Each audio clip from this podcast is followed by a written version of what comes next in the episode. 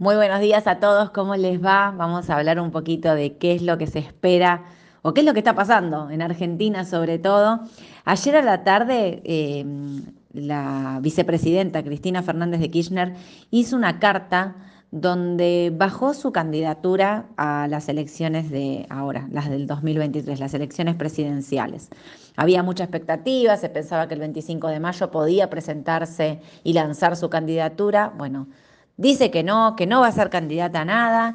Y la pregunta que todos nos hacemos es cómo va a responder el mercado ante esta novedad, ¿no? Porque ¿quién será el candidato del Frente de Todos? Recordemos que las encuestas decían que la candidata del Frente de Todos que más medía era Cristina. Si Cristina se baja, quién queda al frente de todos, cuánto miden, bueno, mucha duda sobre el plano político, pero cómo va a reaccionar la bolsa y los papeles argentinos con respecto a esto. Recordemos que ayer tuvimos bajas fuertes en el mercado, los bancos bajando 7% en dólares, el dólar subiendo, nada de todo esto cambió. Pero lo que yo estoy viendo en el premarket es eh, que los papeles están subiendo. Están subiendo, por ejemplo, veo a Galicia 3,5 arriba, veo IPF 2 arriba.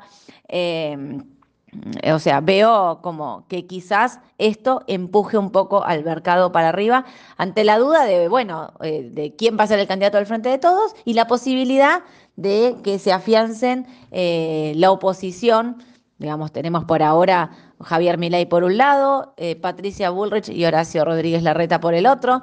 Vamos a ver, todavía no se definió bien cuál es, o sea, Milei sí definió cuál va a ser eh, su vicepresidenta, la fórmula está definida.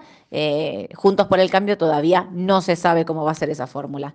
Pero bueno, en el medio de todo esto, que vamos a ver qué pasa hoy también con el tipo de cambio, recordemos que vienen subiendo los dólares, el dólar MEP, el contado con liquidación. Luego de las medidas de Sergio Massa, donde subió la tasa, pero no hizo nada más, digamos, no hizo un anuncio eh, contundente con respecto a que ingresen reservas del Banco Central. Entonces lo que está pasando es que al subir solo la tasa, el cómo reaccionó el mercado, subiendo, subieron todos los tipos de cambio. Y hoy encima tenemos licitación en eh, pesos. ¿Saben qué me llama la atención de la licitación en pesos? Fui a mirar qué estaban licitando, ¿no? O sea, bueno, cuál era la propuesta del gobierno para, para este vencimiento. Primero, vencen 428 mil millones de pesos. El 90% de esto está en manos de privados. ¿Saben qué me llamó la atención? No hay, eh, no hay instrumentos a tasa fija. ¿Saben por qué no hay instrumentos de tasa fija? Porque como esto en el mercado secundario, la tasa fija, tiene una tasa efectiva del 150%, me parece a mí, esto es una opinión, que lo que no están queriendo mostrar es que si licitan van a, convalidar esa tasa. Entonces miren lo que va a, mm, lo que se va a licitar. Son todas em, letras, eh, primero que son todas eh, letras eh, ajustables, y bonos también ajustables, no hay nada corto, no hay nada corto, todo es post elecciones, post paso, con lo cual les diría que empieza a ser como una licitación clave, clave. Lo único que hay corto es eh, la parte, la LELITE, que, se, que es solo para fondos comunes de inversión, que tiene un vencimiento para el 16 de junio.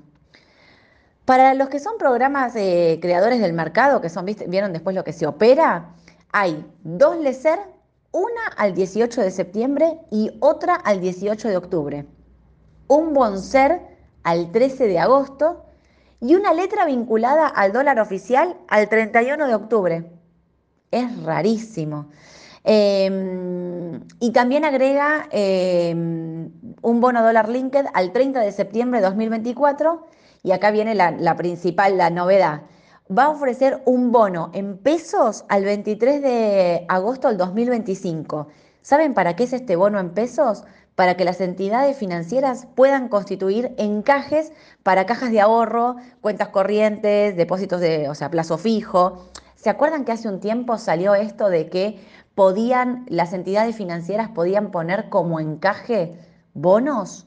Bueno, ponen entonces un bono al 2025 para que puedan utilizarlo como encaje. Yo creo que esto estuvo hablado previamente con el sector financiero. Imagino que no se van a tirar a la pileta sin haberse reunido y haberlo visto. Imagino que SETI, que es el de finanzas, seguramente lo haya conversado y, digamos, licitarán esto.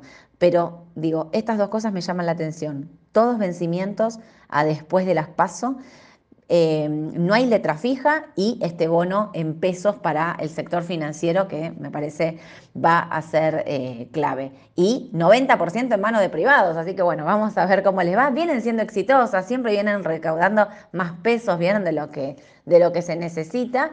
Y yo creo que acá tiene, tiene que estar conversado. Imagino yo que no va a haber una sorpresa con respecto a este bono para encajes. ¿Qué más me queda por decirles? Ah, y que hubo aumento de nafta. Hubo aumento de nafta del 4%, lo veníamos diciendo con Edu, que las naftas quedaban retrasadas con respecto a la inflación y demás. Bueno, hubo aumento a partir de hoy de las naftas del 4%. Todo el resto queda a veremos qué ocurre hoy durante el día.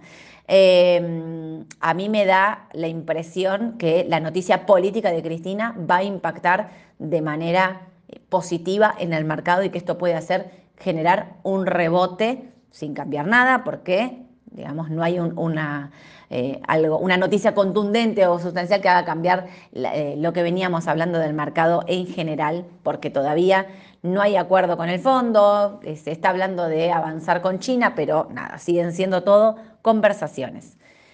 ¿Qué me queda por decirles? Bueno, me voy a Estados Unidos, me voy a Estados Unidos y les cuento que los índices están ligeramente positivos, que vino el balance de Target, vino bien el beneficio por acción, fue medio... Mm, Em, no, tan, no tan optimista con respecto al segundo trimestre.